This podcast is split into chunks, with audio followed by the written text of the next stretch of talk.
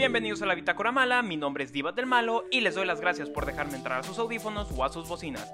Para la entrada de hoy estaba esperando algunas semanas, digo meses, para que se calmara el flujo de información y poder darles un panorama más completo de la situación que actualmente está pasando con TikTok porque el dulce TikTok que nos ha salvado toda esta cuarentena está a punto de dejar de ser lo que conocemos, y eso significa que está por tener cambios demasiados grandes o estaría por simplemente dejar de existir como lo conocemos. Intentaré ser lo más breve para darte un panorama más digerible y sencillo. Te recomiendo que entres a las coberturas realizadas por otros medios de comunicación más serios y sin gente tapándose la cara con máscara.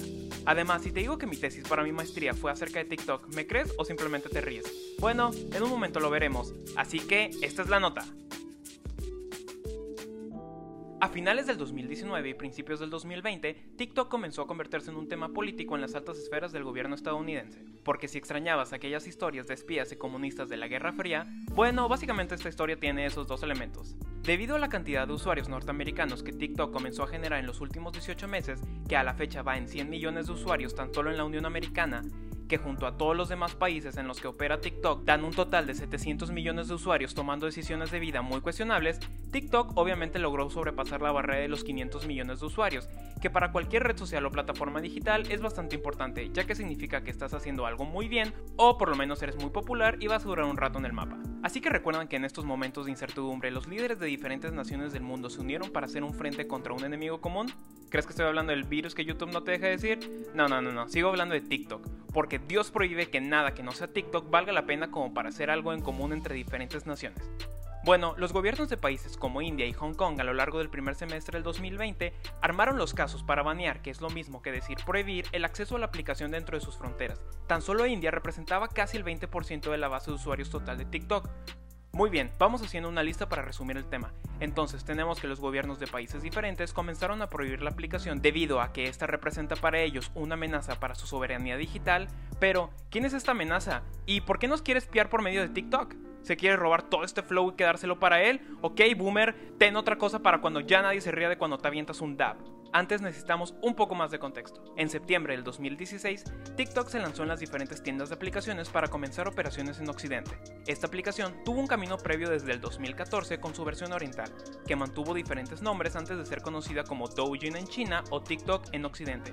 Operada por ByteDance, una empresa china de tecnología que opera diferentes plataformas de contenido audiovisual, a mediados del 2019, TikTok logró alcanzar los 500 millones de usuarios en su plataforma. Este crecimiento tan acelerado se presenta debido a la aceptación de los usuarios más jóvenes que adoptaron esta nueva plataforma. Gracias a esto, se ubicó en el panorama y se proyectó como la nueva propuesta de plataformas de contenido audiovisual. ¿Recuerdas el ban que te dije de Hong Kong? Bueno, ese baneo solo afectó a TikTok. Douyin siguió operando sin ningún problema, entonces hay que entender muy bien que la plataforma en la que se administra la aplicación está claramente separada, mismo dueño, diferentes plataformas, por ende diferentes nombres. Teniendo ese contexto, ahora, ¿quién es ese misterioso mal que amenaza la información de todo un país? La respuesta corta sería China. Pero más que nada es un miedo a que algo tan cercano a China y especialmente al Partido Comunista Chino esté perforando tan profundamente en la sociedad norteamericana. El miedo a espionaje, más allá de que literalmente abran tu cámara y tu micrófono y empiecen a copiar la coreografía del poi poi poi poi poi poi poi poi, la parte de espionaje radica más en las bases de datos que estas aplicaciones pueden adquirir del comportamiento de los usuarios, creando algoritmos súper desarrollados que puedan impactar a los usuarios de una forma muy personalizada. En estos miedos paranoicos viene a que esto pudiera ser utilizado como un canal para transmitir propaganda del Partido Comunista Chino a las generaciones más jóvenes de Estados Unidos, o simplemente vender esta data a diferentes entidades para entender al país desde las entrañas. Y digo, es obvio que están haciendo una base de datos inmensa, que además incluye información de diferentes apartados que en otras redes sociales o plataformas no pueden hacerlo, como es el uso de la música, filtros y tendencias en general. Pero en lo personal, no creo que sea tan distinto a la información que Facebook, Google y otras redes sociales pueden sacar de ti, y después venderle al mejor postor traduciéndolo en comerciales de YouTube, por ejemplo. El otro miedo radica que al estar instalada la aplicación, quizás este mismo ente maligno pueda accesar a la información de millones de dispositivos que se encuentran dentro de los Estados Unidos. Algunas empresas como Wells Fargo y Amazon recomendaron a sus empleados, por no decir que casi obligaron, a desinstalar la aplicación de los dispositivos que usen para la compañía, ya que la información almacenada en nuestros dispositivos podría estar comprometida. Pero, ¿dónde entra Trump y su administración en todo esto? Durante el primer trimestre del 2020, Trump declaró por primera vez su intención de banear la aplicación debido a China, China, China, y a su miedo a que esto influyera en las próximas elecciones presidenciales del 2020. ¿Que ustedes no ven la conexión entre estas dos cosas? Pues yo tampoco, la verdad. Pero realmente la mayor preocupación de la administración de Trump es que la data que TikTok ha cosechado de sus usuarios del gabacho durante los últimos años sea utilizado para fines políticos, influyendo en la elección o en diferentes temas del país. Y ahora daremos un mega salto a qué ocurrirá en septiembre del 2020 y por qué debemos estar al pendiente del resultado.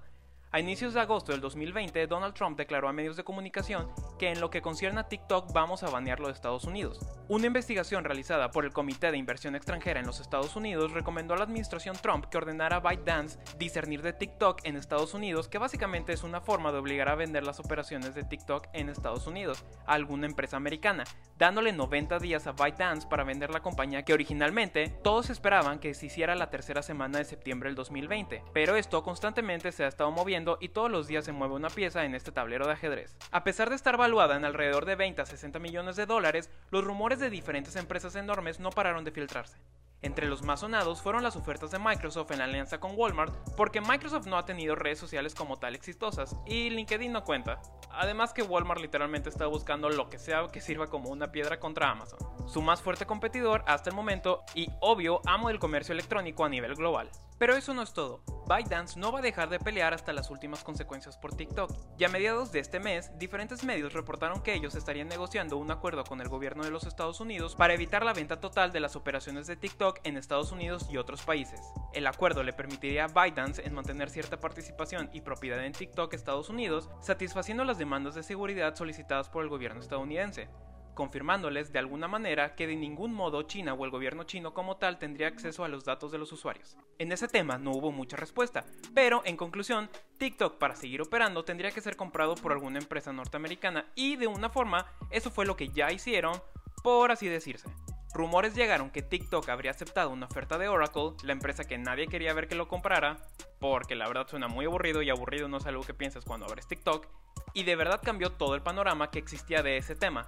Todos creían que Microsoft sería el nuevo dueño de TikTok. Eran los que tenían más negociaciones en la mesa con ellos hasta que ByteDance les notificó que no venderían las operaciones de TikTok en Estados Unidos a ellos. Microsoft apeló y dijo básicamente que era el hijo favorito de todos para quedarse con el juguete nuevo y que ellos eran la mejor opción para los usuarios actuales de TikTok y el interés de seguridad nacional del gobierno de Trump. Además de todos los cambios que hubieran hecho en la plataforma, en temas de seguridad y privacidad para los usuarios, así como la seguridad de los datos obtenidos por la empresa, y hasta hablaron de combatir la desinformación que circula en la plataforma, que eso supongo es nuevo. ¿Ya hay fake news en TikTok? Bueno. Por su lado, ByteDance confirmó que aceptaría la propuesta por Oracle, pero ¿qué tipo de propuesta?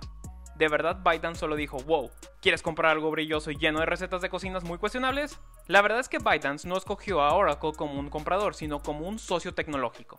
Las dos compañías firmarían un acuerdo que le permitiría a ByteDance retener el título de propiedad de TikTok y su algoritmo, mientras que Oracle básicamente sería un proveedor de almacenamiento en la nube, dejando toda la información en suelo estadounidense y en manos de una compañía americana.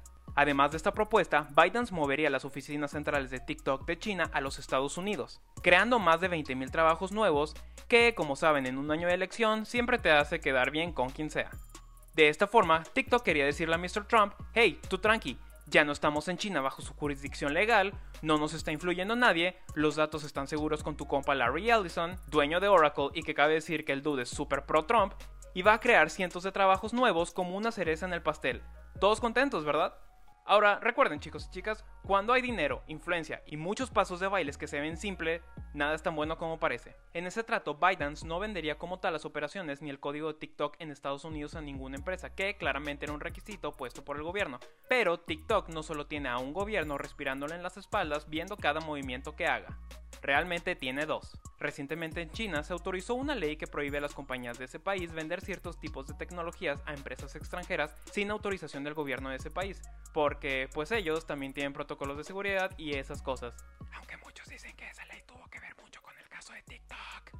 Entonces, ¿se va a armar o no se va a armar lo de TikTok? La verdad nadie sabe y aún no está muy claro. Llevo escribiendo este video por dos meses y cada semana hay algo nuevo que tumba lo pasado. Y si recuerdas, se levantaron órdenes ejecutivas en contra de TikTok. una prohibiendo todas las transacciones entre TikTok y Estados Unidos desde el 20 de septiembre y otra en la que literalmente le dieron a ByteDance 90 días para vender el negocio completo que opera en los Estados Unidos, junto con toda la data recolectada en el país y todos esos filtros que te dejan ver cómo fuera si de verdad estuvieras guapo. Entonces, el trato de Oracle levanta muchas dudas porque realmente no hace nada de eso, solo buscaron formas para técnicamente hackearse esas órdenes ejecutivas. Puede ser que al gobierno le parezca esa opción, pero realmente durante los últimos cuatro años no han dado mucha imagen de ser muy flexibles que digamos. De verdad te recomiendo que busques más coberturas del tema porque de verdad este tema está siendo muy interesante de seguir.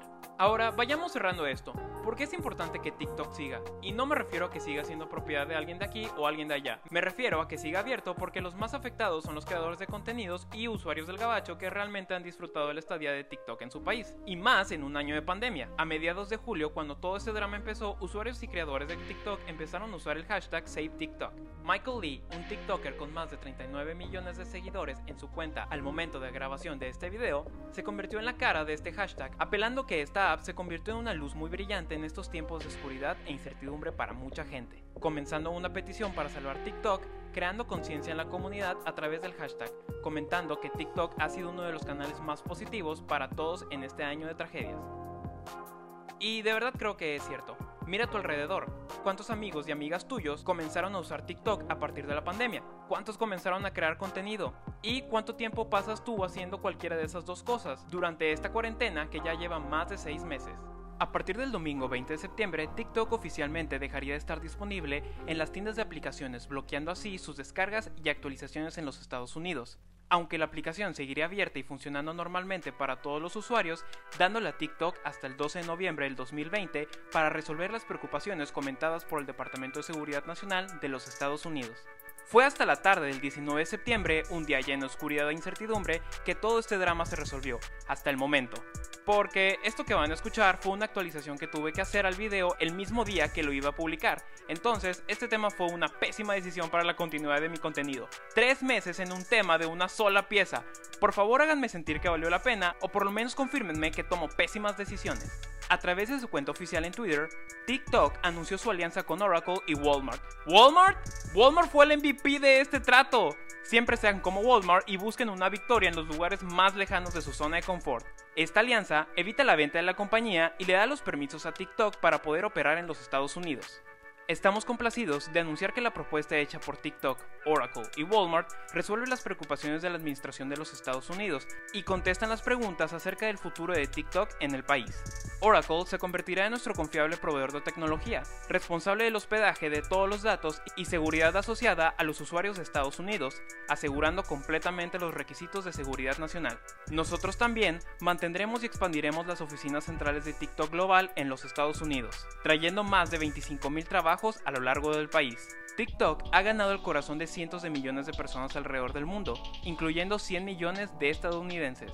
Porque es la casa del entretenimiento, de las conexiones y la expresión, Estamos encantados que los individuos que han convertido su creatividad de TikTok en carreras emocionantes, los negocios pequeños que han utilizado TikTok para llegar a sus clientes durante la pandemia y las familias que han encontrado diversión y conexión a través de nuestra plataforma puedan seguir utilizando TikTok durante más años por venir. Nuestro equipo trabaja incansablemente para proveer una plataforma segura e inclusiva de la cual estamos emocionados que pueda continuar sirviéndole a nuestra comunidad increíblemente diversa y creativa. En la parte de cómo se van a dividir el pastel, Oracle y Walmart tomarán parte en una ronda de financiamiento antes de que TikTok salga formalmente de la bolsa, dándole así a sus nuevos socios hasta el 20% en la participación de TikTok global, poniéndole fin, o eso creemos, al drama de TikTok en el 2020. Este video ya se hizo muy largo y no me dejó contestar alguna de las preguntas a las que pude obtener respuestas en mi tesis, como ¿para qué usamos TikTok?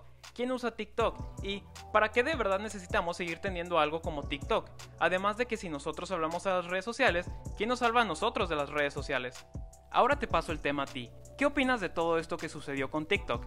¿Crees que TikTok no está a salvo o realmente no te importa el futuro de TikTok? Déjame en los comentarios y continuamos el tema, porque si ya duró 3 meses, de seguro puede durar otros 3 más. Si te gustó este contenido, por favor apóyame compartiendo este video con algún compañero en la creación de contenido o fanático de estos temas. Puedes seguirme en mis redes sociales para continuar esta conversación y otras conversaciones de diferentes maneras y en diferentes plataformas. Espero que hayas encontrado algo en este video que realmente estabas buscando y me despido recordándote que yo soy Diva del Malo Esta fue la Bitácora Mala y nos vemos en la próxima. Yo también estoy cansado de ver en TikTok los típicos que bailan y que llegan al millón, las típicas que miran a la cámara sin hacer nada más y que tienen más apoyo que todos. Parece que morderse el labio te da likes y salir en bikini está bien visto por los fans. Parece que la calidad no triunfa, mi feed ya se derrumba, el para ti pronto será una tumba. Por eso te pido que compartas este vídeo, dejando un comentario, dando like o mencionando a tus amigos, que toda la plataforma se entere de una vez la calidad existe aunque tú no la ves. Hay gente haciendo arte y cosas chulas. Hay gente enseñando al mundo lo que es la cultura. Hay gente valiente que muestra su vida y lo mal que lo pasan cada día. Hay gente que muestra sus complejos y aún sale algún hater que los deja por los suelos. Seamos sensatos y demos visibilidad a quien la merezca.